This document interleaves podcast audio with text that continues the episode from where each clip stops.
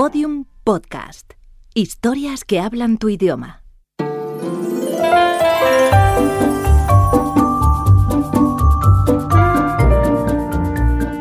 Esenciales. Teatros del aire.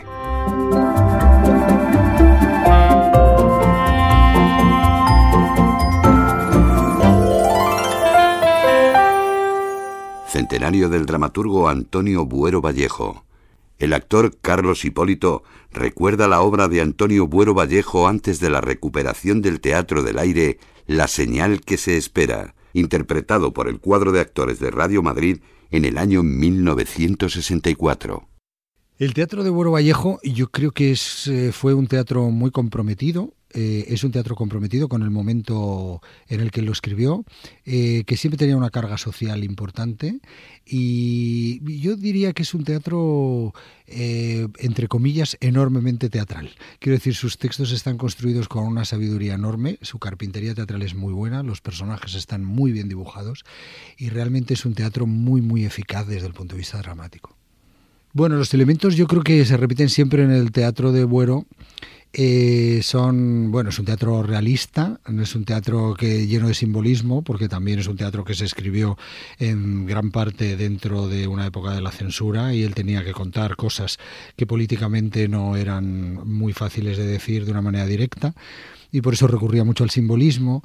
Tiene también eh, bueno eh, todo el compromiso social quiero decir no con, con, todos los temas que, realmente tenían relevancia en el momento que en el que él vivió y en el que él escribió y mm, bueno, era un autor que tenía una tendencia grande para hacia lo trágico, ¿no?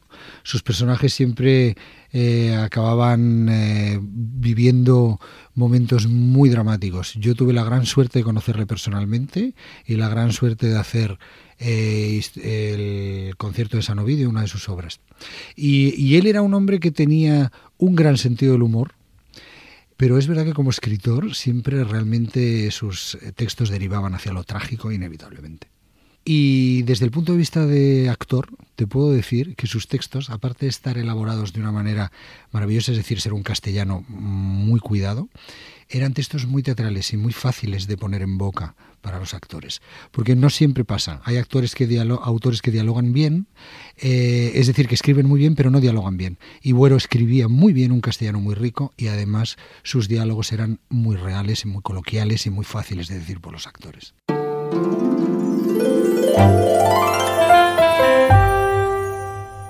La Sociedad Española de Radiodifusión presenta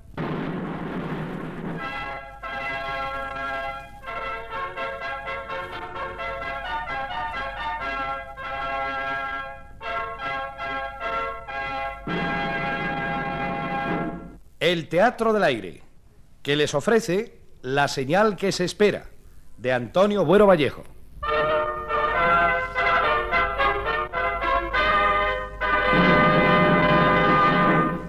en una adaptación para la radio de Eduardo Calderón y Vicente Marco, interpretada por la Compañía de Actores de Radio Madrid con Matilde Conesa, Pedro Pablo Ayuso, Julio Varela y Teófilo Martínez en los papeles centrales del reparto. Montaje musical Enrique Aroca. Director Luis Durán.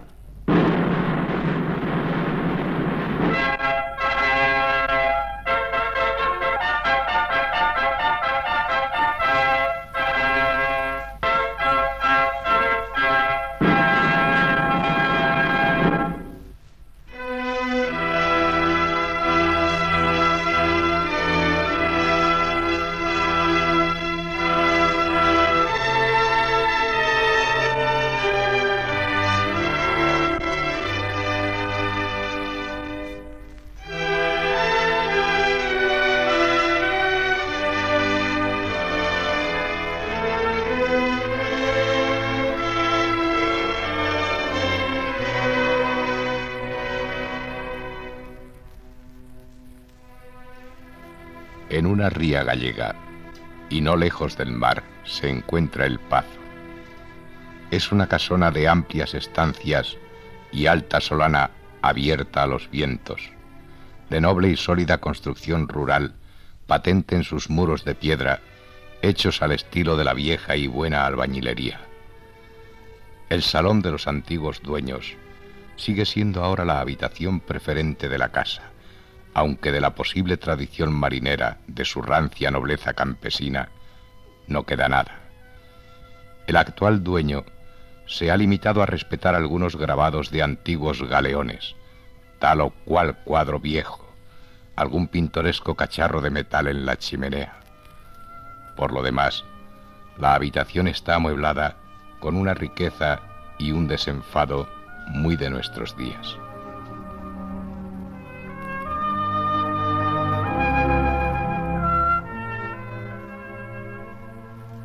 Poco antes de la puesta del sol de un suave día de verano, cuando las sombras de la tarde no han llegado todavía, se encuentran en la sala tres personas aún jóvenes, una mujer y dos hombres.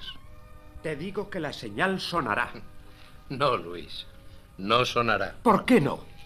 Te lo he dicho muchas veces, porque es imposible. Es necesario que suene. Ese es tu gran error.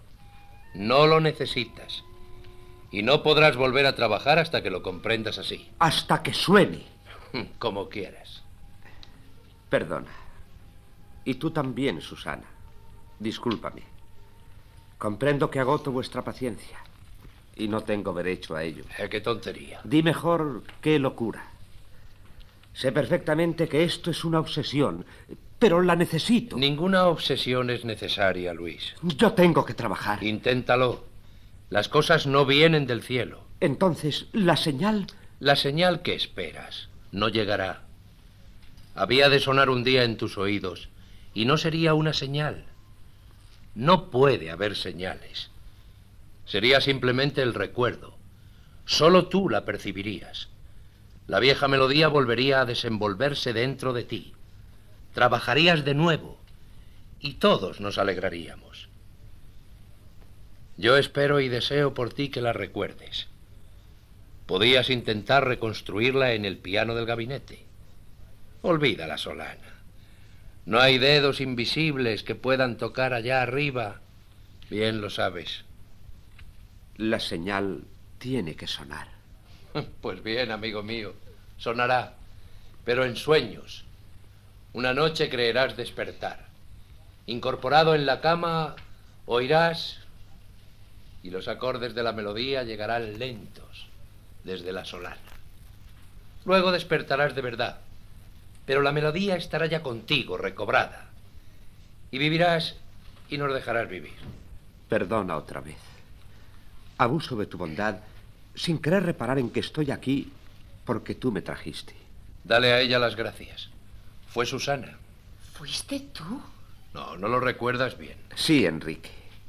Es inútil que finjas por modestia. Os estoy muy agradecido a los dos, pero yo sé que fuiste tú. Ella me lo ha dicho más de una vez. ¿Ah, sí? Sí. Sin embargo, se equivoca. No recuerda bien. Pero si fuiste tú, fue a ti a quien se te ocurrió. No. Ah, ya comprendo. Luis tiene razón. Lo niegas por bondad. No deja de ser halagador que mi mujercita me crea bueno. Nunca lo he dudado. Ni yo. Aunque a veces te llame odioso. Porque lo eres. Tienes la vanidad de tu talento. Prefieres que te llamen inteligente a que te llamen bueno y por eso me discutes la señal. Pero yo estoy seguro de que en el fondo la deseas y esperas como nosotros. ¿Verdad que sí? ¿Como vosotros? ¿Quiénes? Eh, hablaba en general. Ya sabes que... No, no sé nada. Pero creo no equivocarme si... si supongo que no incluyes a Susana en eso. ¿O me equivoco? ¿Me equivoco, Susana? Enrique, sabes muy bien que... Te digo lo mismo que a Luis. No sé nada. Creo sí saber que... que tú no puedes esperar esa tonta señal. Enrique... Me parece que comprendes que el primer perjudicado con esa creencia es Luis. Contéstale. Dinos algo a los dos, Susana. Susana, tú crees, ¿verdad? ¿Es que te lo ha dicho ella alguna vez? Sé yo que cree. Lo veo en sus ojos. Te han hecho una pregunta muy concreta, Susana. Contestará. Sonará la señal. ¿Quién lo sabe? Por lo menos queda muy claro de qué lado están la bondad y la piedad. Ella, ella es la bondadosa, aunque no sea a veces muy inteligente. Pero así cree favorecerte. Mm, ¿Qué le vamos a hacer? En fin, esta discusión carece de sentido. Vamos a dar nuestro paseíto diario por el jardín, Susana. Aún queda tiempo. Pero hay que darse prisa porque va a oscurecer. Dentro de poco llegará el turno de este y de sus creyentes. El turno de la señal. Menos mal que tú y yo conservamos la cabeza firme. El jardín no es para nosotros en ese momento. A pesar del quién sabe que tu gran corazón le acaba de regalar al bueno de Luis. ¿Vamos, Susana? ¿Vamos, Susana? Gracias, de todos modos, por la bondad de ambos. Y por tu... ¿Quién sabe, Susana? La señal sonará. No, Luis. No sonará. ¡Sonará! No. Usted sabrá disimular, pero aquí a la Rosenda no hay quien la aguante. Jesús el hombre. Y todavía irá a decirle a don Luis que yo lo empujé. Mujer por las señales. Eso dígome yo, que no hay quien me lo diga. Mujer, mujer. Y no la Rosenda, cuidado. La Rosenda por aquí, la Rosenda por allá. Pero decir mi mujer, como es de ley, no. Que la lengua puede caerse. Mujer, que está aquí don Luis. Mírenle por dónde sale. Él le creerá que soy ciega. Pero él seguirá llamándome la Rosenda ante extraños, como si no fuera más bonito decir mi mujer entre cristianos. Pues no, a ver si te enteras. Que los criados no pueden gastar esas familiaridades. Y luego dirán que los gallegos son listos. Ah, Gallega habías de ser. Y tú castellano. Eso, hombre de pocas palabras. Y estas pocas, seguro. ¡Ay, Jesús! Pocas palabras dice. Y tiénele a don Luis sin abrir la boca y aguantando sermones. ¿Yo? No me le haga caso, don Luis, y téngame paciencia. Que puede que el año que viene se resuelva a preguntarle lo que quiere. Que él sabrá lo que es, porque lo que a mí me diga... Pero, ¿no eras tú quien...? Yo. Ay, y ahora dirá que yo lo empujé. Y no Y fuiste lo tú. dirá, y lo dirá. Pues para que veas que no he sido yo, ahí te queda. Bernardo. Ay, los hombres. Igual deséalo él, pero la soberbia atado lo tiene. Dispuesto está que la pobre Rosenda pase vergüenza por no pasarla él. Ay, madre mía. Si no me voy, mujer. No hay que avergonzarse. Conozco vuestra pregunta. Es siempre la misma. Entonces, La señal sonará. Nosotros, como el amo dice que no, el amo dice que todo eso son supersticiones. supersticiones. Y las voces que se oyen en la gruta. Gallega. Y tú, sordo, ¿no has oído las músicas que suenan en la solana? Pero no son la señal, Rosenda. Aún no lo son. Esas músicas no tienen nada de milagrosas. ¿Usted cree? Es otra música la que tenemos que oír. No esos simples acordes. Y, y- y la oiremos. Se oirá. ¿Y si se oyera esta tarde? Hace días que arriba no suenan las músicas. Digo yo si el aire estará cogiendo fuerzas para dar la señal. Pudiera ser esta tarde, don Luis. Alégrese. Si suena, pronto la oiremos. Está poniéndose el sol. Y dígome yo que, que si suena, a lo mejor tenemos noticias en el correo de mañana, Bernardo. Pero, pero si suena esta tarde no puede venir la carta tan pronto. ¿Y por qué no? Dios nuestro Señor todo lo previene. La carta. La carta puede haber sido mandada ya, ¿verdad, Bernardo? Pero puede retrasarse o, o adelantarse. ¿Y si estuviera ya en el buzón? El cartero debió pasar ya hace rato. Voy a ver. Discúlpela, tiene sus años, pero es una niña. Nos faltó el hijo para hacerme la mujer del todo. No hay nada que disculpar. Al contrario, le estoy muy agradecido. Ella tiene más fe que yo. A la puerta hay un señor con una maleta. Lo vi por la mirilla. Llamó. ¿Eh? ¿Por qué no le has abierto? Ay, al pronto entró mi miedo. Por si era alguna noticia de lo nuestro. Vete a la cocina, yo abriré. Cartas sí que hay en el buzón. Vete.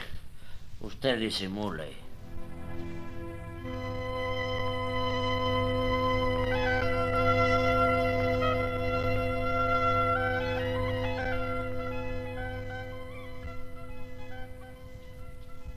Haga el favor de esperar un momento. Tome asiento, por favor. Gracias. eh, Estoy bien aquí. Yo, con su permiso... No se marche por mí, se lo ruego. Enrique vendrá enseguida. Yo soy un invitado. Encantado. Julián Vivar para servirle. Un viejo amigo de Enrique. Ya lo creo. Aquí le recuerdan a usted con frecuencia. Y es curioso que nunca nos hayan presentado. Yo también soy un viejo amigo del matrimonio. Sin embargo, creo reconocerle. Eh, mi cara empezaba a ser popular hace un año. Mi nombre es Luis Bertol. ¿El músico? Es muy agradable comprobar que a uno se le recuerda todavía. Y cómo no. Además, que a mí me gustan mucho sus cosas. El concierto campestre es admirable. Muchas gracias. Se lo digo porque lo siento. Yo soy muy claro. Ya ve usted, su sinfonieta madrileña me gusta menos. Y, y a mí. ¿Lo ve? No hay nada como decir la verdad. De todos modos, es también muy bonita. Con qué Bertón. Figúrese qué alegría encontrarle aquí.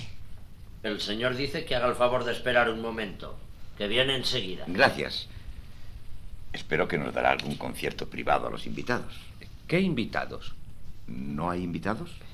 Yo solamente. Nunca vine aquí, pero creía que el pazo se llenaba de gente durante el verano. Eh, Desde luego. Solo que este verano no ha venido nadie. ¿Salvo usted? ¿Y usted? Y yo, que además no he sido invitado. Parece que tarda Enrique. Sentiría haber venido a molestar sin quererlo. ¿Le gusta la filosofía? Yo soy profesor de filosofía. Si me quedo, se me ocurre que podemos charlar y oír buena música. Estoy cansado de libros y de alumnos. Me agradaría divagar con quien quisiera sin sujeción a programas. Descansar. Pero usted estará aprovechando el verano para componer. Pues eh, no, yo también he venido a descansar. Pero entonces, si no le disgusta oír buena música, Yo también quisiera oírla, pero no suena. ¿no? No. No hay piano, claro. Hay uno en el gabinete. Comprendo que no tengo derecho a pedirle que toque. Disculpe. No es eso. Perdone que le haga una pregunta. No es preciso que se extiendan explicaciones. Bastará con que diga sí o no. Mm, ¿Debo marcharme? ¿Estorbo? Creo que eso se lo debe preguntar a Enrique. Permítame que insista. Los dos somos buenos amigos de ellos. Si mi presencia es importuna, usted puede ahorrarle a Enrique la violencia de dármelo a entender.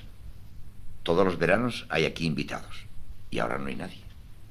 No pregunto la causa. ¿Me marcho? No sé qué decirle. Enrique es tan especial. A veces creo que le estorbo yo también. Tarda en venir. No hay duda. ¿Qué me aconseja, señor Bertol? Es muy difícil contestarle. La situación por el momento es eh, algo extraña. Esperamos cosas... De todos modos, si no se va a quedar, no necesita saberlo. Entonces me aconseja que me marche. Yo no digo nada. Parecería además egoísmo. ¿Egoísmo? Entiéndame. Yo no tengo la menor idea de si a Enrique le agradará o no su presencia aquí. A mí, desde luego, no me estorba.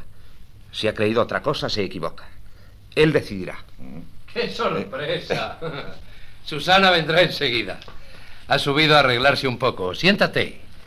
Ah, pero antes debo presentaros. No, y ya lo hemos hecho. Sí, y yo les dejo a ustedes. Voy un rato al jardín hasta que oscurezca. Bueno, Julián, bueno. Siéntate. ¿Bebes o eres astemio? Mitad y mitad. Hmm. Filosófica contestación, naturalmente. ¿Cómo van tus filosofías? No me sirven de mucho. La vida es más fuerte. Pero la cátedra va bien. ¿Whisky con sel? ¿En Galicia? Precisamente, para contrarrestar un poco el tono milagroso de estas tierras. ¿Hace? Hace. Me ha dicho Bertol que este verano no tenéis invitados. Él y tú. Perdona, yo, yo no he sido invitado. Pero, hombre, ¿qué quieres decir? Parece mentira que entre nosotros haga falta... Mira, Enrique, hablemos claro. Yo he venido porque necesitaba un poco de expansión. Me encuentro con una casa inesperadamente vacía, sin tus criados de Madrid, y cuyo dueño se hace esperar demasiado cuando le anuncia mi visita. No ha habido tiempo para nada y... ¿Y ni siquiera me preguntas el motivo de mi llegada? Perdona. Perdona tú, ya sabes que es mi modo de ser. Me parece que estorbo y te lo pregunto. ¿Me marcho? Ah, qué tontería. Te quedas, naturalmente. Así será todo más llevadero. ¿A qué te refieres?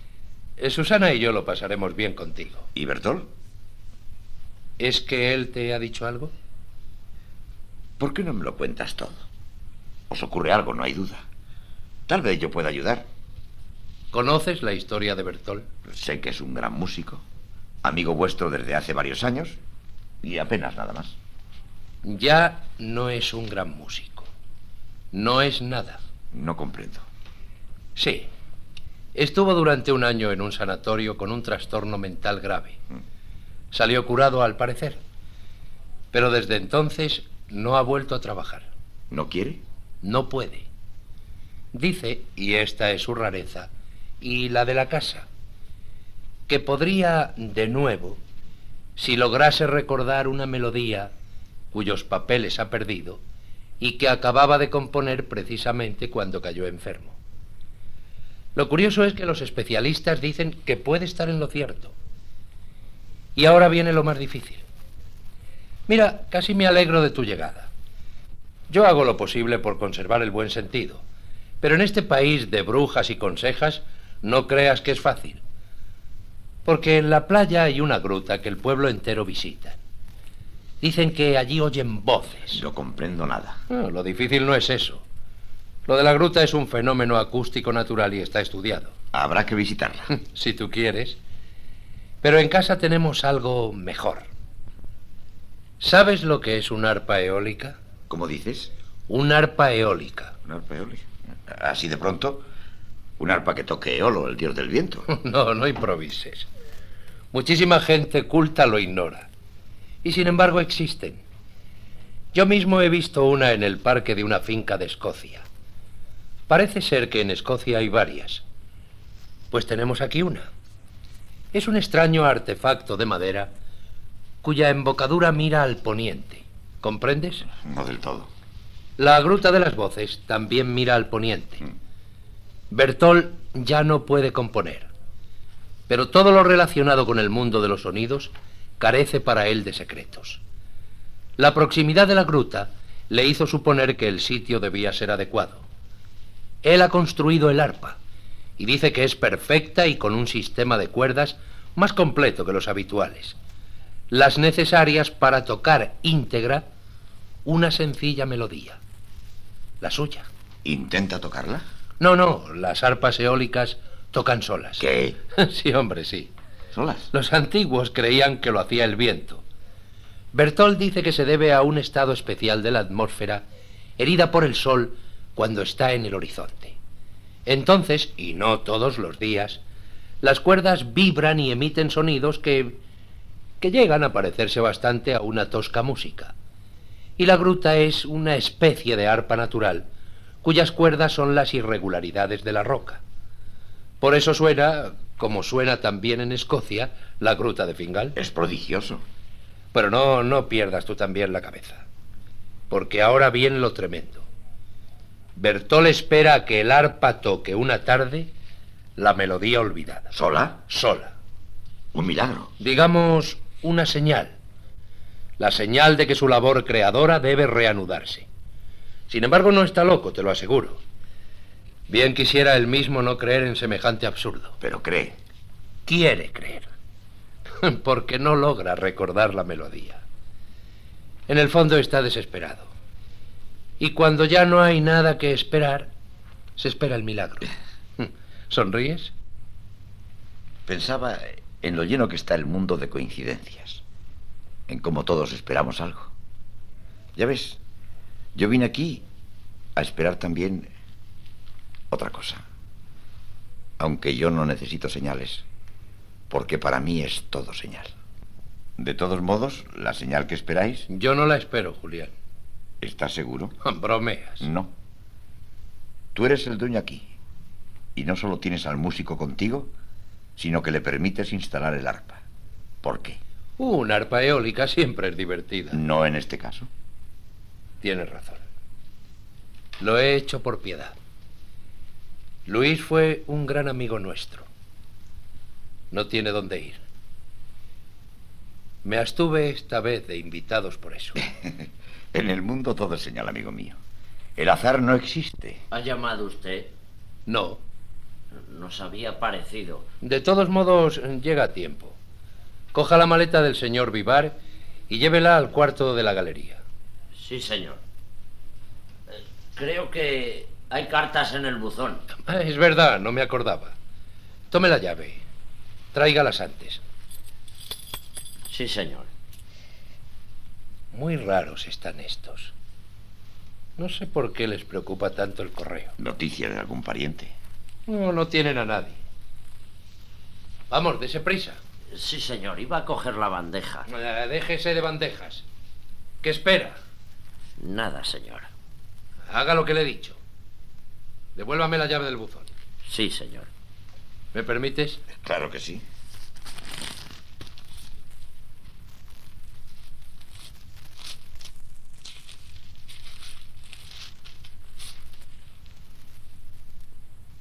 ¿Malas noticias? No, ¿Como no has visto las otras? no tiene importancia. Ni esta tampoco. Es de un antiguo amigo. Por eso la he guardado. Bienvenida, Julián. Susana, tan hermosa como siempre. Aquí me tienes, dispuesto a abusar de vuestra hospitalidad. ¿Te quedas? Si me lo permitís, el segundo invitado. Es verdad, porque tenemos otro. Habrá que explicarte. Ya lo he hecho todo. Todo. ¿Por qué no? Julián es un buen amigo. Entonces sabrás hacerte cargo. Esto es ahora un poco triste. Por eso me alegro más de tu llegada. ¿Por qué no te has traído a tu mujer? Lo hubiéramos pasado muy bien. ¿Cómo está? ¿Mi mujer? ¿Le ocurre algo? ¿No sabéis nada? Hemos estado todo el invierno fuera. No me asustes. No será nada, ¿verdad? Nada. Que ya no está conmigo. ¿Qué? Creí que lo sabíais. Supuse que no me preguntabas por delicadeza, Enrique. He venido por eso. Necesitaba un poco de esparcimiento y de compañía. La soledad pesa a veces. Me ha abandonado. ¿Sabes dónde se encuentra? Sí. ¿Está sola? No. Julián. No, Susana. Gracias. No es menester piedad. ¿Acaso yo la aburría? Tal vez no debí casarme. Sacrificar sus 20 años inexpertos a mi tranquila madurez de hombre sencillo. ¿Qué podría decirte? Como mujer, casi me siento culpable ante tus ojos. Calla, por favor. No hablemos de culpas. No sé dónde están ni quién las tiene. Y no deseo volver a hablar de esto. Disculpad mi presencia y, y olvidadlo todo. Toma. Gracias. ¿Quieres tú? No, gracias. ¿No has abierto el correo? No tiene interés. Las tres son para ti. Ábrela si quieres.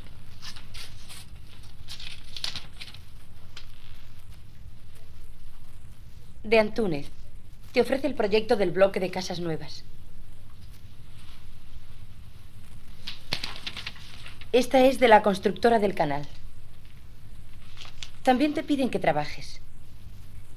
Y además, no entiendo. ¿Qué? Una frase rara. A ver, déjame.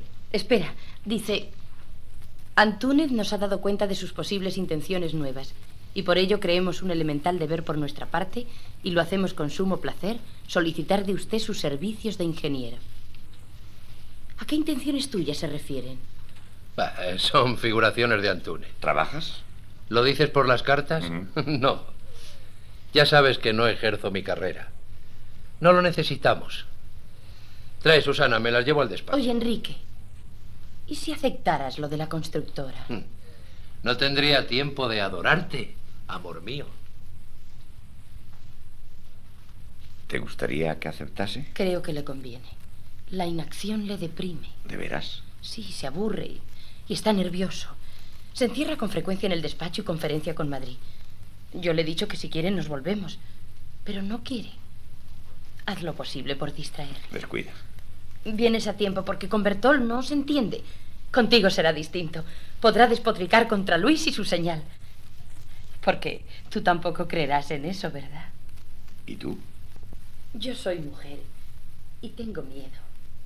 En esta extraña tierra solo se habla de melgas y de la Santa Compañía y de viejas historias de cementerios aldeanos. El sol se pone. Mira. ¿Y eso te asusta? Un poquito. Es el momento en que el arpa puede sonar. ¿La señal? No digo eso. Otras tardes ha sonado. Sé que es natural, pero impresiona y, y yo me pongo muy nerviosa, ¿sabes? No creo que suene hoy. No hay que asustarse. No lo hagas. Voy a subir un momento a mi habitación. ¿Me perdonas? Puedes si quieres entrar al despacho con Enrique. Bien, mujer. Gracias. Hasta ahora. Usted disimule. Vamos un momento a... Ay, a, a un navío. Así que, con su permiso... ¡Corre!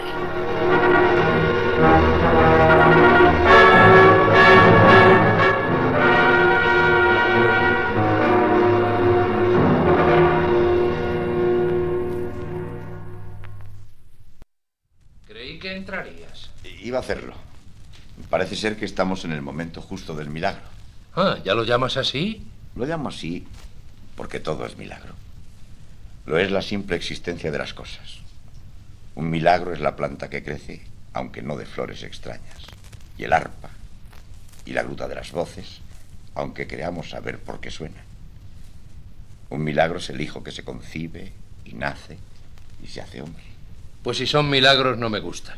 No es menester que lo digas. No tenéis hijos. ¿No los habéis querido? Exacto. Matrimonio a la moderna, ¿no? El dinero sobra. Los hijos pueden ser un estorbo para las diversiones. Exacto. Sin embargo, no parecéis ser muy felices. Ah, tontería. Soy completamente feliz. Sí, a pesar de tu inquietud, a pesar de esa carta que has guardado, a pesar de la tristeza que advierto en tu mujer. Te conozco hace tiempo y no me puedes engañar. No eres feliz. Y esta hora te angustia como a los demás de la casa. Mentira. Te angustia. Has tratado de escuchar dos veces si sonaba el arpa. Vamos. Te han contagiado ya y quieres atribuirme a mí lo que tú sientes. Pues bien, te gustará este juego. A mí me aburre profundamente. Quiero creerlo. Tendrías que tener unos nervios de hierro, si no. Sobre todo con la presencia de Bertol aquí. Lo aguanto perfectamente. ¿Por piedad? Sí. Una extraña piedad. Desagradable para Susana, supongo. ¿Por qué? Eh, somos muchos los que sabemos que antes de vuestro matrimonio fue novio de tu mujer. Ah, creí que tú no lo sabías. Mm. Pues sí, la ruptura fue la causa de su locura y de su ruina. No puedo evitar el sentirme parcialmente culpable. Para compensarle en lo que pudiera, le traje aquí. A Susana no le estorba. Aquello pasó. Y tampoco él la ama. Ch, calla. No, no. No, no se oye nada. Tienes razón. Este es el momento extraño de la casa y me fastidia un poco. Porque es el momento en que me dejan solo. Hay gente en el jardín, ¿verdad? Sí. Mm, Me lo sé de memoria. Un grupo de estúpidos esperando su señal. Luis está al fondo del jardín contra la tapia, mirando obsesivamente a la solana. Los criados deben haber llegado ya, ¿no? Sí. Y mientras tanto mi mujer se encierra a esta hora todos los días en su cuarto, asaltada de no sé qué pueril zozobra.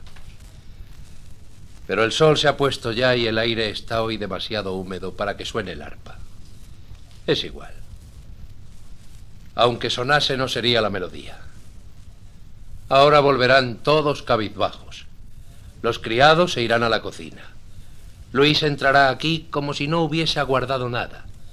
Y mi mujer se hará de nuevo visible. ¿Equivoqué algo? Un solo detalle. ¿Y es? Los criados están bastante separados del grupo. ¿Del grupo? Sí. Del grupo que forman en el fondo del jardín, él esperando y tu mujer a su lado.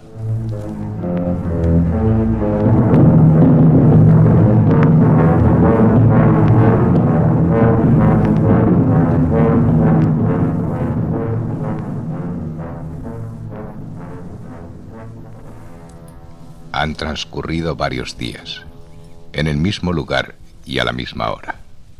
Bernardo da cuerda al reloj de la chimenea. Al ver llegar a Rosenda con la cabeza baja, le dice, Nada. Nada. Seguramente no ha pasado. Ya te he dicho que este cacharro adelanta. Atrás. No seas testaruda, adelanta. Ahora ya está en punto. De todos modos, el cartero habrá pasado ya. Muchos días se adelanta. Vaya. Ahora resulta que como los relojes andan bien, es el cartero quien tiene que andar mal. La cuestión es discutir. No grites, que te pueden oír. El amo no está. Está el ama y don Luis. ¿Juntos? He dicho yo eso. Ah, pero yo lo pregunto. ¿Y qué tendría de particular si lo estuvieran? ¿No son amigos? No me hagas hablar, Rosenda, que a ti te gusta demasiado meter la nariz en pasteles de esos. Pero lo que no está bien, no está bien. Y yo te digo que no te metas a juez de corazones, que tú de eso nunca supiste nada. ¡Rosenda! Me llamo. Como digas algo malo de la señorita, hazme de oír. Que a veces los hombres tenéis lo que os merecéis. Porque a veces sois vosotros los malos, pareciéndolo nosotras. Y bien sabe Dios que no lo digo por mí, que hasta con el pensamiento te fui siempre leal. ¿Lo dices por mí entonces? ¡Ay, te asombra! El mejor de vosotros llámese Bernardo o Enrique, para ahorcarlos. Mira, vamos a la cocina y será mejor. Que tú tienes lengua de serpiente y enseguida citas a los amos. ¿Yo? ¿A quién cité yo? Vamos a la cocina. ¡Bruto, salvaje! ¡Déjame! ¿Qué es esto? Nada, señora, con su permiso, ya nos íbamos. Bien, bien. ¿Sabe usted dónde está mi marido? Salió a las seis con don Julián. ¿No dejó dicho nada? No, señora, pero por lo que hablaban, iban a visitar la gruta. Don Luis le había dicho a don Julián que esta tarde el aire estaba muy bueno para... para oír cosas. ¿Dónde está don Luis? No lo sé, señora. Gracias. Pueden marcharse. Susana va a la puerta del despacho y comprueba que está cerrada con llave. Mira su reloj de pulsera y se acerca al ventanal. De repente se sobresalta. Asustada va a salir, pero opta por permanecer y corre a sentarse fingiendo hojear una revista. Por la puerta del jardín entra Luis. ¿Te molesto? Nada de eso. Gracias, Susana, ¿Por qué me das las gracias? por tu fe y tu compañía. No hables de eso. Tengo que decírtelo. Ahora no nos oye nadie. Déjame agradecerte todo lo que te debo. No rechaces mi devoción, la infinita gratitud que te debo por tu bondad, por el aliento que me das, por tu perdón. ¿A qué te refieres? No eludas la cuestión. En estas maravillosas tardes tan nuestras, no debe haber nada oscuro entre los dos. Por todo lo que me das, gracias. Y porque me lo das, olvidando generosamente que, que yo te dejé entonces, gracias y perdón. ¿Quieres decir que fuiste tú quien rompió el noviazgo? Dispensa. Tú comprendes la humilde intención con que lo digo. Estoy preguntándome si mi razón no empieza a flaquear también. ¿También? Me pregunto si habré sido yo, como dice mi marido, y no él, como yo creía, quien ideó traerte aquí. Si fuiste tú y no yo, como creía, quien terminó nuestro noviazgo. Perdón. No. Mírame bien a los ojos, porque no sé lo que piensas, y quiero saberlo. Es una venganza. ¿Es que tratas ahora de devolverme la herida? ¿O es que me estoy volviendo loca? ¡Contesta! ¿Por qué has dicho eso? No creí que recordártelo pudiese molestarte ya. Rompiste tú.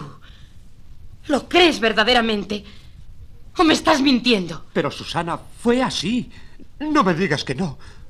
Perdona mi falta de delicadeza, pero es la verdad, la verdad. Comprendo. Tienes razón. No hay que tener miedo de reconocer las cosas. Fuiste tú. Gracias, Susana. Ahora puedo dártelas de verdad. Ya nada nos separa. Y podremos esperar más juntos que nunca. Cuando vea tu cara cerca de mí, en el jardín, ya no dudaré. Sabré que estás a mi lado de corazón porque todo lo has disculpado. Y hablaremos. Nos confiaremos nuestras penas y nuestras esperanzas. ¿Verdad, Susana? Sí. Hasta ayer mismo, el jardín era triste porque en él no me hablabas nunca, ni me mirabas. Yo veía tus ojos llenos de expectación vueltos hacia la solana. Y cuando el sol se ocultaba del todo, corrías a esconderte en tu cuarto, huías. Ayer, ayer traté de retenerte. Suéltame. Me dijiste esa misma palabra, pero con otro tono. Suéltame.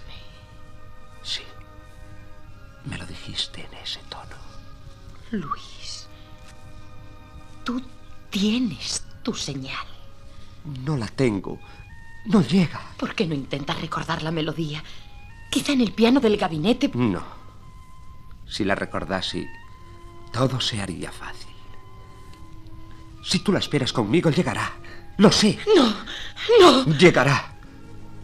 Cuando te miro a los ojos, confío. Sonará tal vez esta tarde, Susana. No lo sé. El verano está terminado. Tu marido dice que volveremos pronto a Madrid. Queda poco tiempo. ¿Oyes? Queda poco tiempo. Déjame. Prométeme al menos que no dejarás de esperar la melodía a mi lado. Déjame.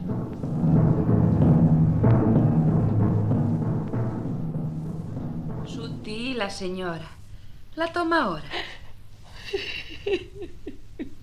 ¿Qué le pasa, señora? Ay, señor, esta casa está llena de pena. Venga, siéntese. No puedo más, Rosenta. Y no ha de poder. Ya verá cómo todo se arregla. Vamos, no se me apure. Son los nervios, ¿sabe? Nuestros pobres nervios de mujer. Que el demonio confunda. Amén, Jesús. Ahora se toma mi señorita la tila y ha de ver cómo se me calma. Tráeme un tubo que encontrarás ahí, sobre la chimenea. Pastillas. Para empedrar el infierno con ellas y debajo a todos los médicos que las inventaron. Tome la tila. Que mejor remedio para esas morriñas no le hay. Es muy buena. El tío Carmelo me la trajo. Cogiéronla sus propias manos por esos montes de Dios. Yo sé que él acertó a decir sobre las hierbas cierto ensalmo. Es un viejo sabidor. Tome. Con la luna nueva le hizo cosas que yo le dije hiciera para mí y para que sonase la música en la solana. Y las hizo. ¿Qué dices? Aseguróme que sonará la música. La música le vendrá como una meiga por los aires y se posará en el arpa. Él dijo las palabras precisas para ello. Yo las sé también, pero no le tengo facilidad. Él sí. ¿Quiere mi señora saber las palabras? No las digas. ¿Y por qué no? En mi boca no sirven. Son así. Fun a casa do meu compadre. Fun polo vento. Vim polo aire. Fun polo aire. Vim polo vento. Y esta é cousa de encantamento. ¡Calla! Le sabe mucho ese viejo. De todos lados le vienen a consultarle. Mire, hay quien asegura que también él puede volar. ¡Qué horror! Díjome algo para la señora. Para mí. Sabe mucho. Habla. El tío Carmelo dice que la señora y yo somos iguales. que las dos esperamos lo mismo. Y las dos debemos temer lo mismo. No se refiere a la música, no. De la música dice que cuando venga, las dos tendremos una gran paz. Basta. No creo nada de esas cosas.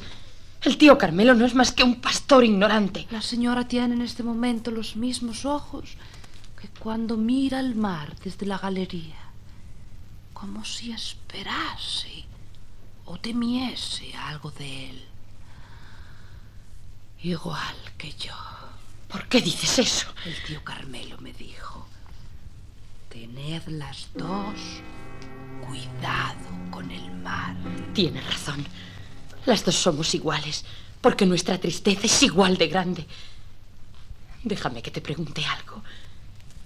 Tú ya eres vieja, Rosenda, y casi una hermana. Una hermana en el dolor. Contéstame con el corazón. ¿Me quiere él? Claro, mi señora. El otro no la quiere. ¿A quién te refieres? ¿De quién hablabas al principio? Las dos nos referimos al mismo, señor.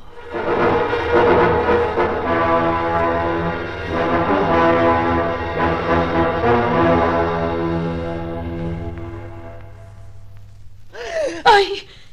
Pero, ¿estabas tú ahí dentro? ¿Por qué gritas? Te, te creía de paseo. Volví hace un rato. ¿Y Julián? Creo que se fue a visitar la gruta. ¿Y Luis? En el jardín, creo. Ya. ¿Estabas en el despacho? Sí. Pues no te he sentido entrar. Es raro. ¿Por qué va a ser raro? Tú ya no ves más que rarezas. Estas tierras no te sientan bien. Te advierto que he vuelto por eso. Quería estar aquí a tiempo, aunque no crea en esas tonterías. Pero me dije, cuando se pone el sol mi pobre Susana se encuentra demasiado sola. Es preferible que sepa que estoy aquí, aunque se encierre en su habitación. Gracias. No tiene importancia. Aún es pronto. Sin embargo, Luis parece que ya está junto al muro. Pero el grupo no se ha formado todavía. Puedes estar tranquila. Aún no es tu hora. ¿Mi hora? ¿De qué? De que te encierres en tu cuarto. Pronto volveremos a Madrid. El pobre Luis tendrá que apresurarse a recordar su melodía si quiere hacerlo por medio del arpa. Qué necio. No le censuro. Siempre fue un alma débil. Y aquí hasta los criados se transforman. Que si sonará la música, que si ha venido o no ha venido el correo. Por cierto, aún no he visto el buzón de hoy. No creo que haya habido correo. ¿O ha habido? ¿A mí me lo preguntas? Espera. Preferí quedarme a espiar, sí. A espiar desde el despacho. A comprobar de qué manera alivia mi mujer su soledad. ¿Estás celoso? ¿Celos? No. Prescinde de esa idea. Ah, las mujeres. Para vosotras solo hay amor y celos. Las dos caras de la medalla. Celos. ¿Crees que si los tuviera habría traído yo a vivir a Luis con nosotros? Porque fui yo, Susana. Tú. No hace falta que dudes más. Fui yo. ¿Para qué lo trajiste? Adivínalo. ¿Por piedad? ¿Tú crees? No. ¿No qué? Si yo cayese en brazos de Luis. De tu antiguo novio. Si yo te fuese infiel, no te importaría. ¿Quieres romper mis nervios? ¿Quieres matarme? Hace años que los tienes rotos. Y en cuanto a lo segundo, Es tu lenguaje de las grandes ocasiones. Y me vas a permitir que no lo acepte. A veces amenazas tú misma con hacerlo. Nervios también. Nervios siempre. Nervios. Sí. Y me los estáis contagiando. Y no estoy dispuesto a ello. Son muchas esperas mirando a la solana. Muchos espionajes al buzón. Muchas cosas de las que prefiero no hablar a mis espaldas. Libre eres de hacer lo que más te plazca. No seré yo quien te lo impida. Pero no en mi casa. Aquí no quiero tapujos ni complicidades.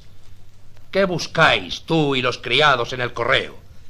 ¿Qué secreto mío tratáis de sorprender o qué secreto tuyo tratáis de interceptarme? Contesta. Nunca comprendes nada. Hace años que me ha roto los nervios, es cierto.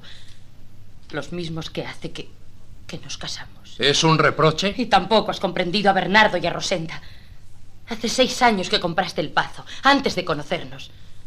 Los has tratado todos los veranos sin comprenderlos, como a mí. Él te puede decir lo que esperan desde hace ocho años. La señal. Esperan una carta, una carta muy difícil de recibir y que necesitan. La melodía de Luis es para ellos eso, la señal de que la carta viene. ¿De quién es la carta? De un muchacho.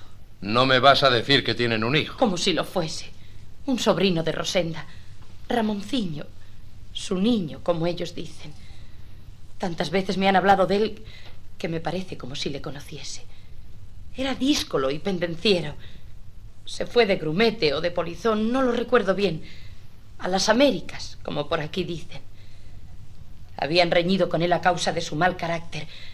Marchó y, y no han vuelto a tener noticias. Eh, todo eso es mentira. Tratas de retrasar otras cosas.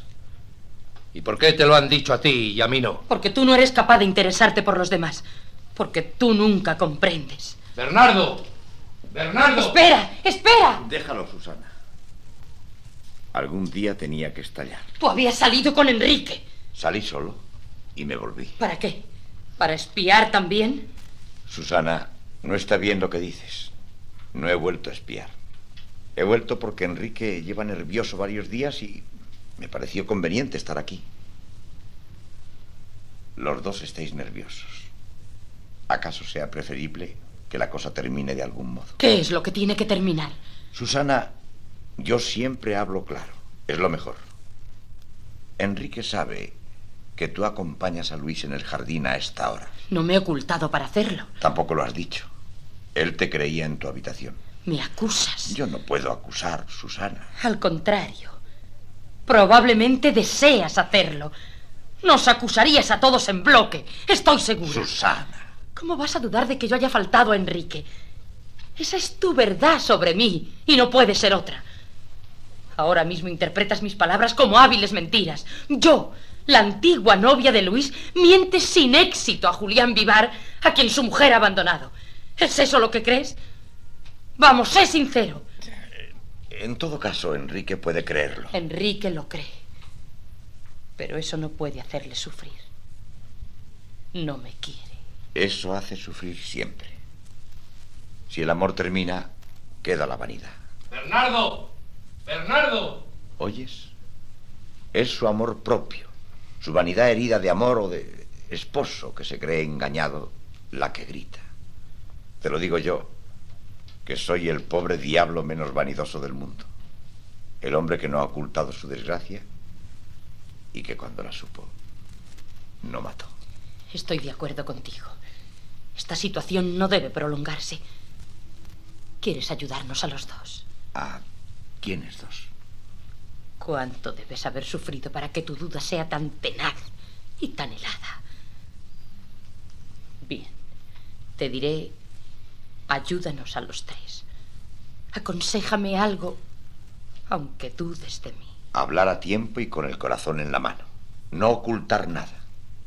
Eso es lo que aún puede salvarlo todo. Estoy dispuesta a hacerlo, solo que ni tú ni él queréis creer. ¿Qué puedo decirle? Tal vez esto pueda servirte. El día de mi llegada, Enrique recibió una carta que no te ha enseñado. Desde entonces su angustia es inmensa. Bernardo, Bernardo. Yo no sé de qué se trata. Solo sé que si estuviera en su lugar, me agradaría que mi mujer intentase compartir mis disgustos. Gracias. Enrique. Enrique. Oh, estúpido de mí. ¿Dónde iba a estar? Salieron por detrás por no verme. Bernardo, Rosenda, aquí enseguida. ¿No oyen? Ya, ya sé que es la hora. La hora del chasco, imbéciles. Vengan inmediatamente. Perdone, señor, no hacíamos ningún mal. Silencio. ¿Qué historia es esa de un sobrino desaparecido? La verdad, señor. Nuestro niño. ¿Dónde está ahora? No lo sabemos, señor. Eh, quizá él escriba algún día. Nunca me dijeron ustedes nada. Eran cosas particulares. Mi mujer las conoce. No es lo mismo. Bien, esto se ha terminado. Mañana se desmonta el arpa. No lo haga, señor. Silencio. Aquí se va a hacer lo que yo mande. La reunión del jardín se ha terminado también. Ya no hay nada que esperar. Márchense. Eh, digo yo, señor, con respeto, que si la Rosenda confía en tener de algún modo noticias de nuestro niño, la cosa no es para que nadie se ofenda. ¡Fuera, fuera! Al jardín. No. Sí, que nos marcharemos de la casa y enseguida. Si el señor dice que él manda, diréle yo que... ¡Calla tú! No. Diréle que él es muy dueño de no esperar nada. Pero yo esperaré hasta que me muera. Y la señal tocará antes. Tendrá que darse prisa. Pues tocará esta tarde. Vamos, vamos. Tocará, tocará. ¿Y tú, Enrique, que no esperas nada? ¿Qué esperabas del correo hace días? ¿Del correo? Has recibido una carta que no me has enseñado. ¿De qué trataba? ¿Estás segura de querer saberlo? Sí. No es aconsejable esa curiosidad. Todo podría terminar con ella. Es menester que todo termine y se aclare. Enrique, sé que estás intranquilo, más aún desesperado. Y la carta ha venido a colmar la medida. ¿Cómo lo sabes? Lo sé y basta. ¿Qué noticia es esa?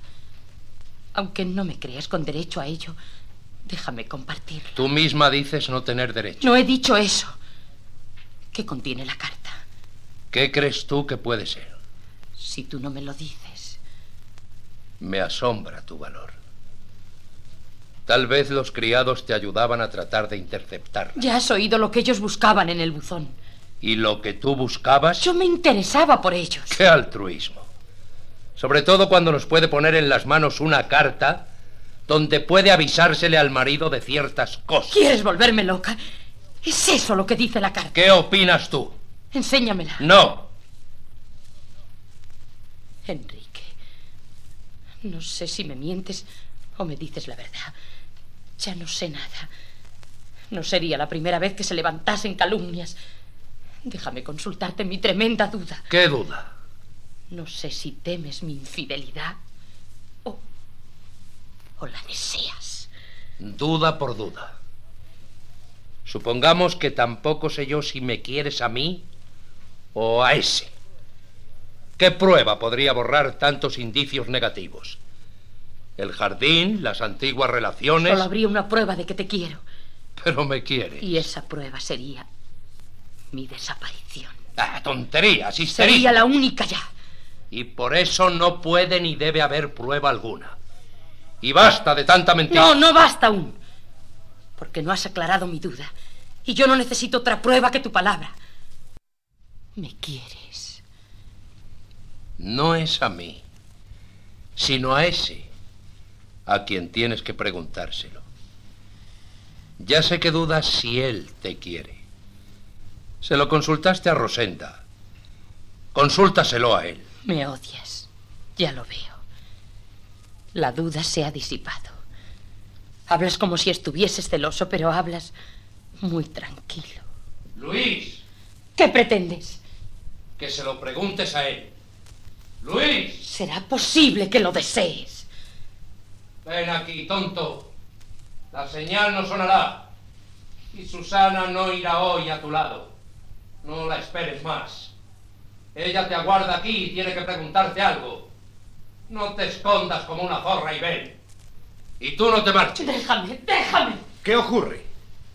Esto se ha terminado, ¿entiendes? ¿Y Susana? Ah, preguntas por ella. Has dicho que me esperaba aquí. Era mentira. ¿Qué quieres de mí? No tengas prisa. Hay tanto que hablar que... que también el silencio es necesario. Es que... Es que el milagro está en el jardín esperándote, ¿no? Puedes decirlo así si quieres. Y puede que también esté mi mujer, ¿verdad? Digámoslo de otro modo. Tu antigua novia. ¿Qué insinúa? ¿Insinuar? Todas las tardes corre a tu lado y huye del mío. Algo debió de quedar entre vosotros. Algo que tratáis de resucitar juntos si no lo habéis resucitado ya. ¡Calla! Solo que esto se ha terminado. Se acabó. Ella no irá más al jardín. ¿Qué le has hecho? Nada que pueda importarte. Nada que tengas derecho a preguntarme.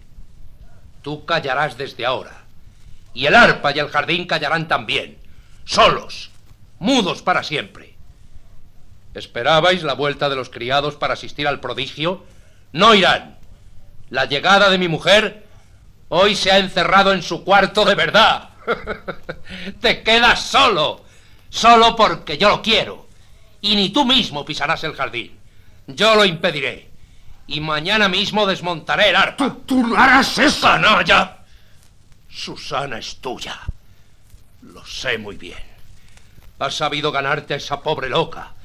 La fascinaste entonces con tu música y desde entonces la tienes embrujada. Pero no me la quitarás. Te mataré antes. La quiero. La adoro por encima de todo. No me importa decírtelo. Y ella te quiere a ti. Por eso la dominas. Como la dominaste siempre. Te quiere hasta por tu locura. Y a mí nunca me quiso porque es mujer y sabe casarse con el rico y amar al pobre. Tonto de mí, que quise luchar contra vosotros. De nada ha servido hacerle ver tu locura, tu miserable estado. ¿Fue esa la razón de tu piedad? Sí. ¿Dónde está Susana? Nunca la verás ya. Mañana saldrás de aquí. La defenderé de ti por la fuerza, que es lo único que me queda. Tiene razón. Estoy solo. Ella me sostenía de una manera que tú nunca podrás entender. Esta es la ocasión en que un hombre cae si la fe no le sostiene. Y yo, yo no desfallezco. ¿Será que tengo fe? El jardín está solitario. Los dedos invisibles de Dios pueden ahora concederme mi melodía. Qué absurdo, ¿verdad? Pero creo. Si el jardín está solo, también está rodeado de una gran fe. Los criados desde la cocina aguzan el oído y rezan. Susana llora en su habitación y escucha. Y yo espero mi señal. El jardín está lleno de nuestra fe común. Contra ella no podrás nada. ¡Miserable! Enrique, tu mujer. ¿Qué? ¿Qué ha salido? Que se ha escapado. A Rosenda le pareció verla salir por el postigo. No me lo creo. El tío Carmelo vino corriendo para avisarnos, señor. La vio desde el altozano y extrañóle su aspecto. Iba como loca, camino de la playa. Gritóla y ella no hizo caso. Que venga ese hombre. Se ha ido, señor. Fue a ver si le alcanzaba. No es posible. Habéis buscado en la casa. Dígole que vieron en el camino, señor. Ni en su cuarto. Susana. Susana. Bernardo, abra la cochera y meta un par de mantas en el coche. Sí, señor. Vamos enseguida. No, tú te quedas. Déjame ir. No. Ella me quiere a mí. Ahora estoy seguro. No tienes ningún derecho sobre ella. ¡Atrás! Ella es mía para siempre. Ya no la verás nunca, te lo dije. Tuya es la culpa. Ahora es cuanto yo necesitaría también un milagro. Pero ella es mía, aunque sea en la muerte. Vamos, Julián.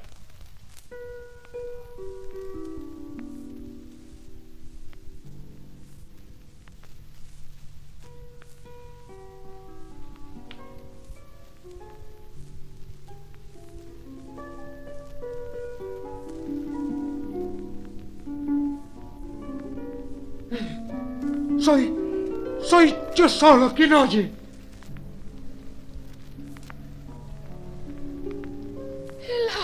Toca. Bernardo, el arpa toca sola. Dame lágrimas para esto, señor. Es tu melodía. Es la señal. Es la señal. Vamos, Enrique. No hay tiempo que perder. No. No. Vamos. Es. es la melodía. Dios me ha escuchado. Me ha escuchado. Y a mí me ha abandonado.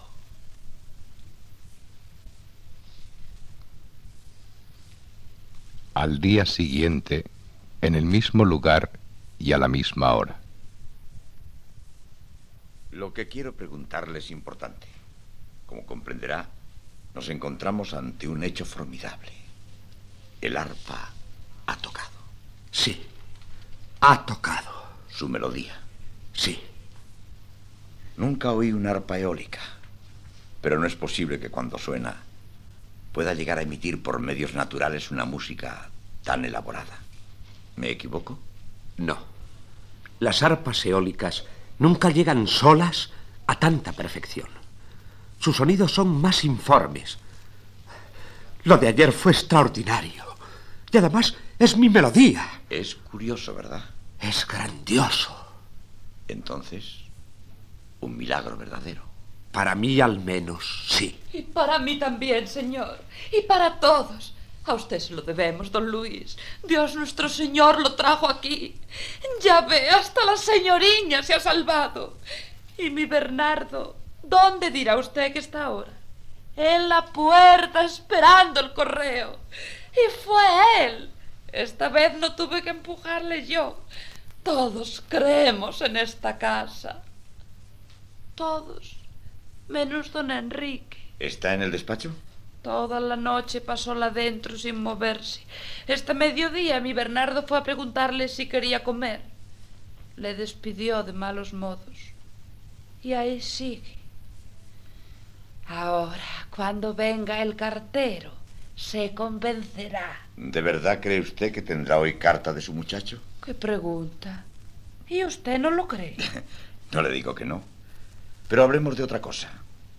¿Cómo está la señora? Durmió como una niñita, sin fiebre ni nada. Ahora subí a ayudarla. Quiere levantarse para venir aquí. Bien, Rosenda. Suba con ella. Sí, señor, con su permiso. ¿Puede subir, don Luis? Claro, mujer.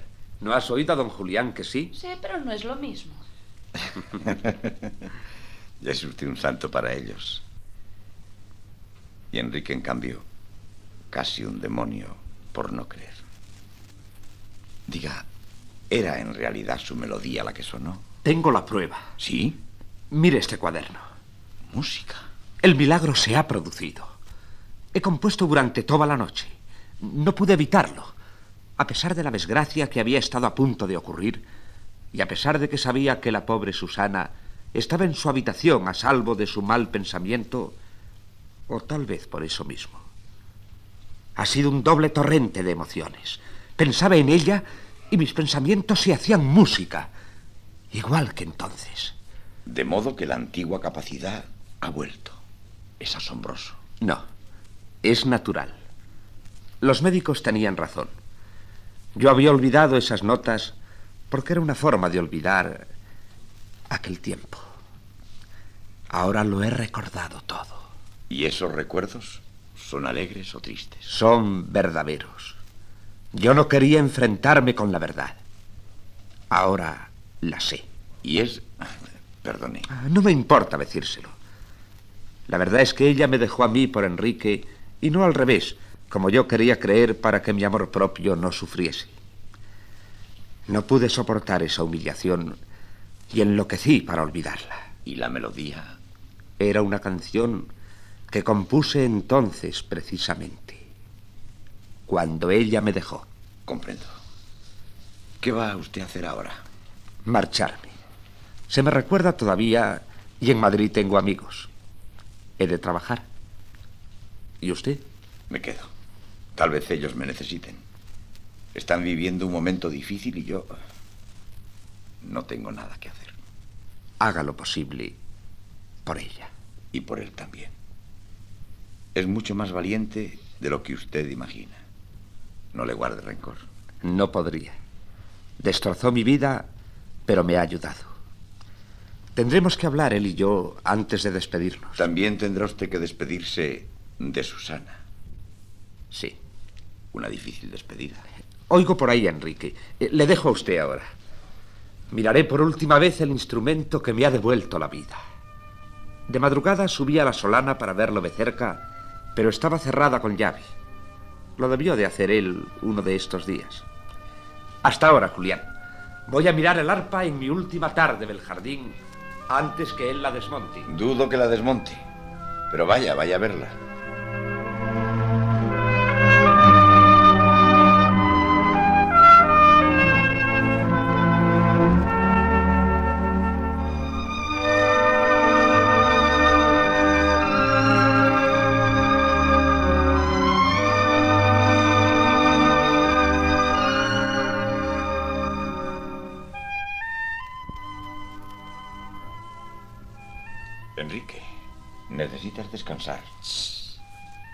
No digas nada ahora.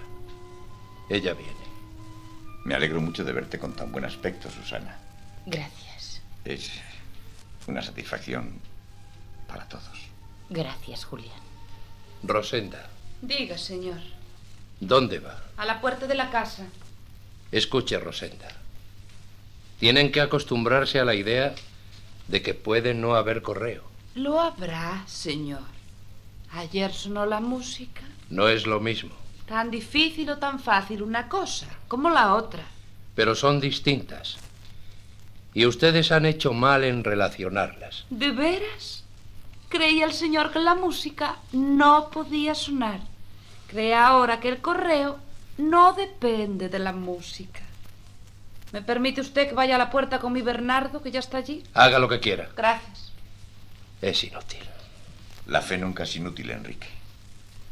La fe mueve las montañas y produce las señales. Por su poder vivimos. Va. Y por ella, cuando más desesperados nos encontramos, cuando nos parece que ya no nos queda otro recurso que el de la pistola en el cajón de nuestra mesa de despacho, o acaso el del triste descanso del mar, un milagro y grande es no llegar a la playa salir de nuestro despacho. Cuando ya no tenía nada, Luis tuvo fe y la fe le ha salvado.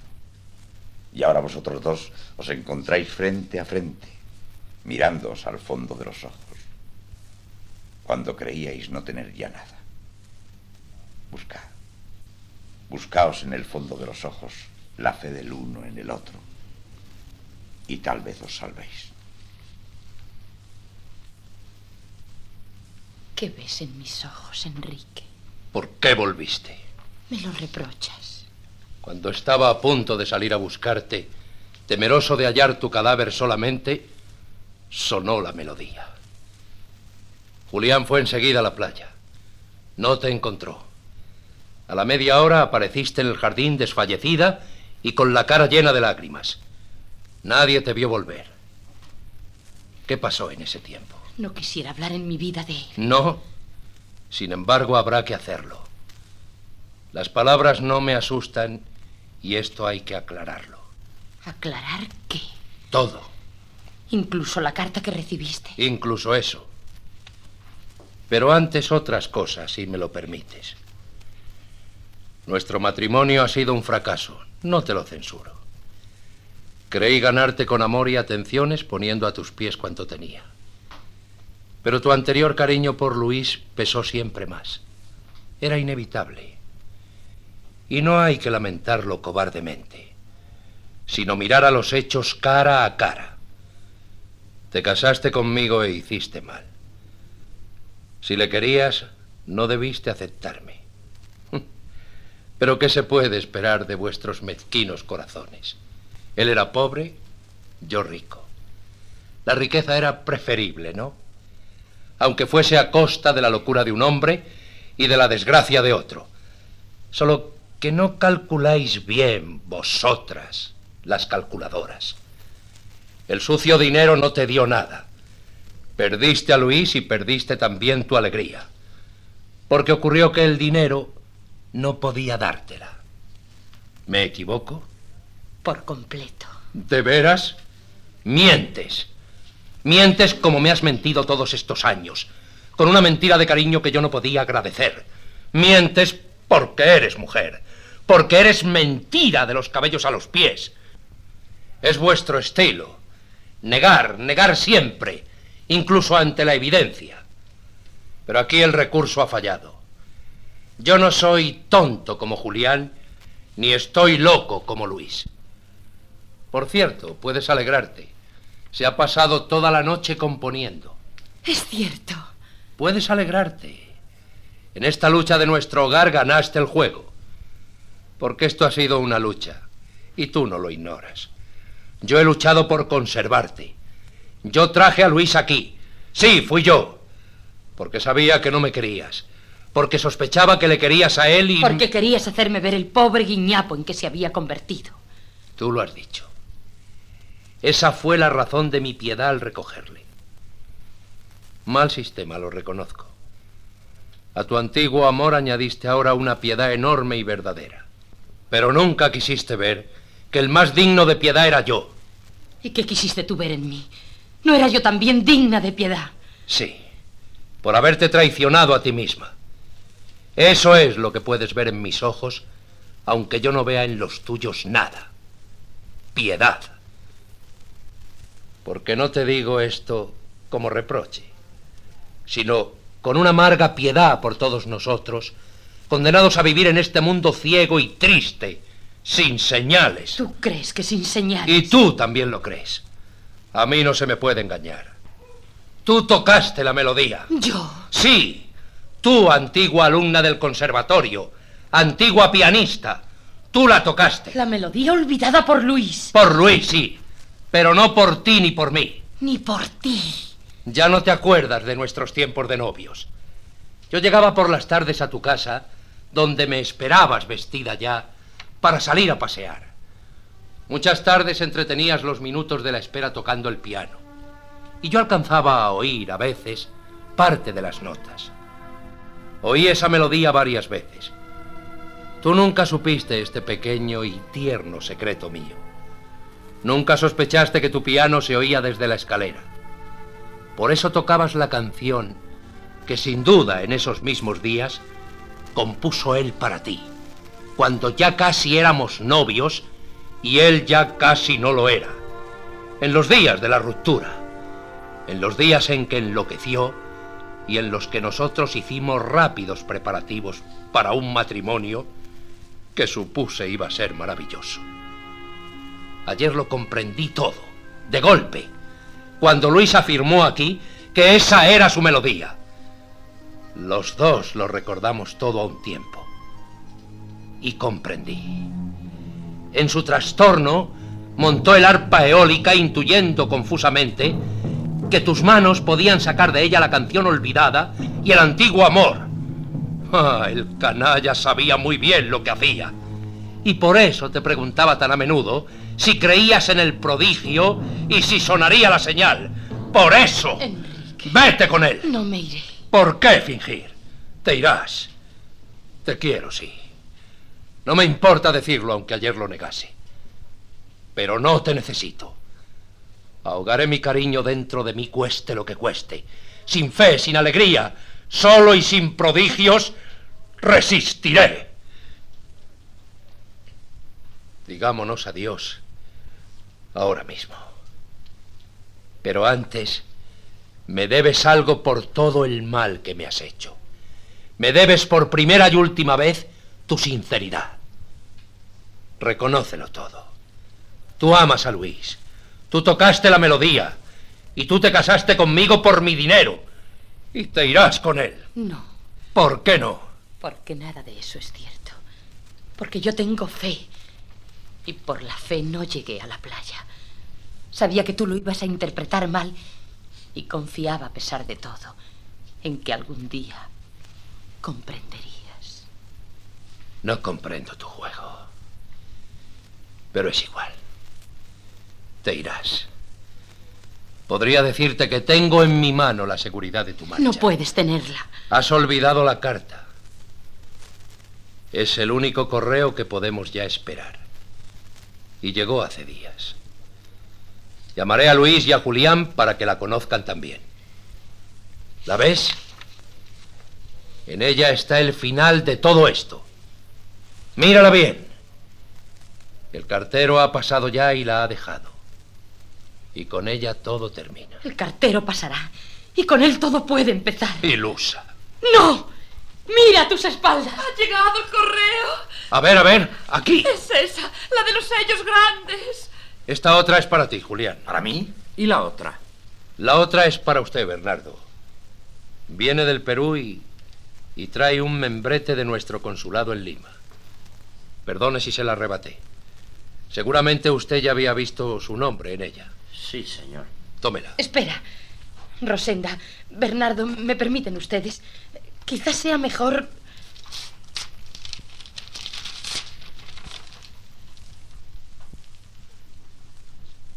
¿Qué dice nuestro niño? Es el cónsul el que escribe, Rosenda.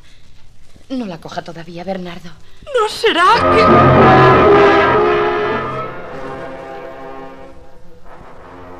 Déjeme leer.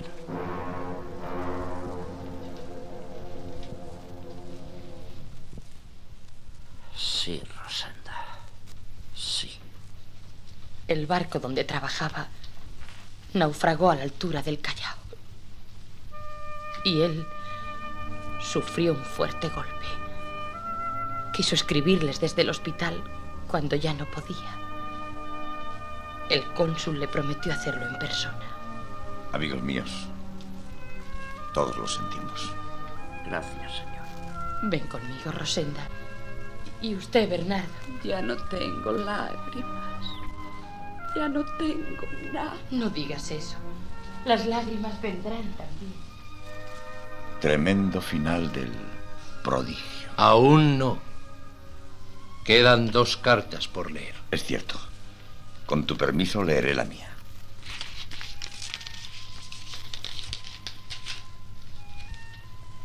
Enrique, solo quiero tenderte la mano y decirte gracias. Yo Me también marcho. me marcho. Y enseguida, si usted quiere, podemos volver juntos hoy mismo.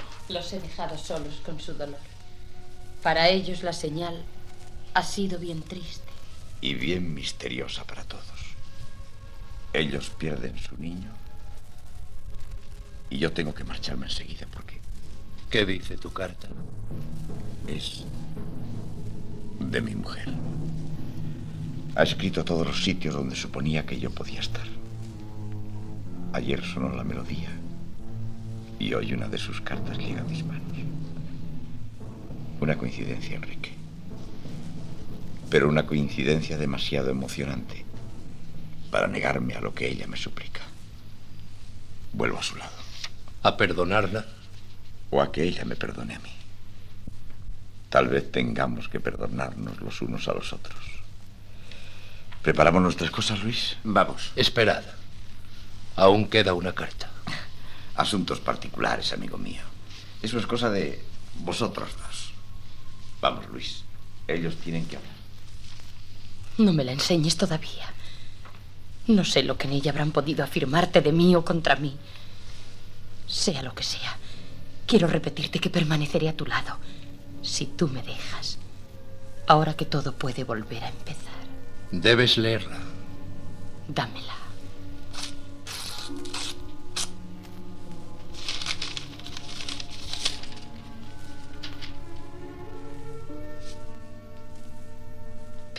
Bueno, No, Susana. Piénsalo bien. Ya ves lo que la carta dice. Es el punto final de una larga y solitaria agonía pasada ahí, en el despacho, entre llamadas a Madrid que te ocultaba, mientras veía que se me iba de las manos lo único que podía retenerte a mi lado. el dinero. Así lo creía. Solo queda esta casa que habrá que vender pronto. Y la implacable necesidad de trabajar para vivir, tal vez mal. Estoy totalmente arruinado. Estamos arruinados. Pero juntos todo será fácil. ¿Por qué te casaste conmigo? Porque apareciste y todos los hombres terminaron para mí. ¿Por qué volviste de la playa? Porque quería llegar a este momento. Tolérame una última duda. ¿Por qué tocaste la melodía? ¿Cuál es tu duda de hombre? La tocaste como una venganza. Para aumentar mi desesperación. Para que la locura de Luis no fuese una locura, sino una gran verdad. Para que él venciese y yo no. Tolérame a mí este último misterio. No es fácil ver claro en una misma. Olvides que la desgracia de Luis a mí se debía y que yo me encontraba en deuda con él. Que parecías odiarme, que también los criados esperaban el prodigio. Llegó un momento en que me pareció que todos lo necesitábamos. Y tú decías no esperar la melodía olvidada por Luis. Y habías dejado, sin embargo, la solana abierta. Entonces mis manos tocaron. Pero para mí sigue siendo misterioso quién tocó la señal, aunque estas manos la hayan tocado. ¿Por qué todo esto? ¿Por qué hemos tenido que torturarnos año tras año y llegar a las riñas y a las amarguras y al riesgo de perdernos del todo? Cuando ayer salí al jardín a llorar después de, de la señal, creí entenderlo.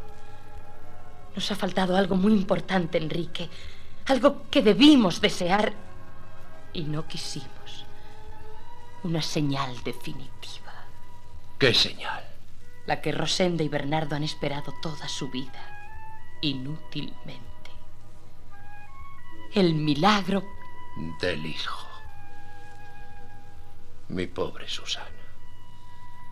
Eras como un arpa eólica que anhelaba su melodía de mujer. Esa es la última. La verdadera razón de que subieses a tocar a la solana. Nunca me perdonaré mi incomprensión. Los dos somos culpables.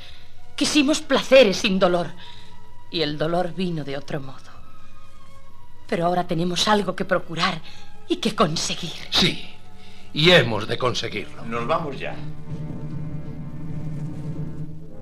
Calla. No. Me pareció oír. El aire está tranquilo y la solana vacía. Nada se oye.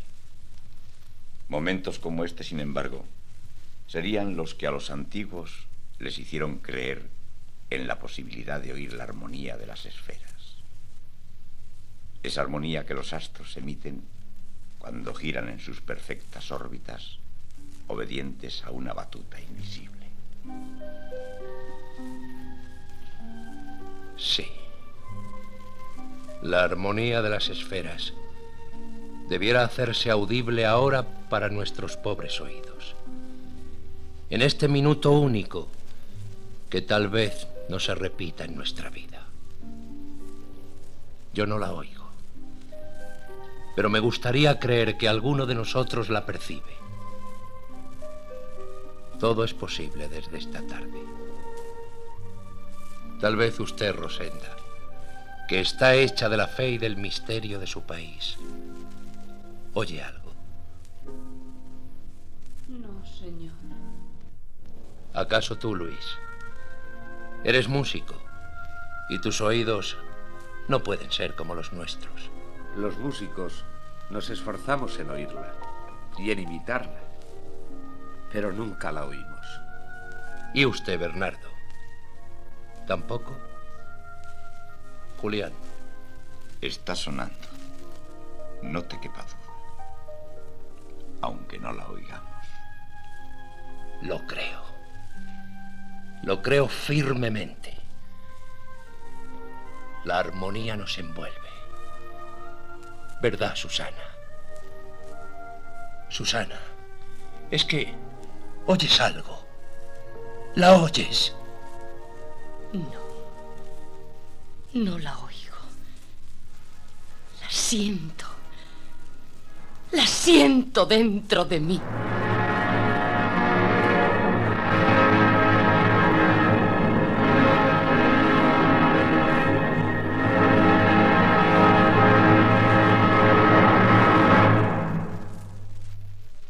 El Teatro del Aire de la Sociedad Española de Radiodifusión acaba de ofrecer a ustedes, señoras y señores, La señal que se espera, de Antonio Buero Vallejo, en una adaptación para la radio de Eduardo Calderón y Vicente Marco, interpretada por la Compañía de Actores de Radio Madrid con arreglo al siguiente reparto.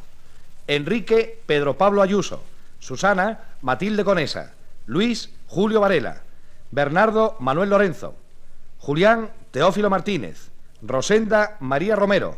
Narrador Agustín Ibáñez. Montaje musical Enrique Aroca. Director Luis Durán.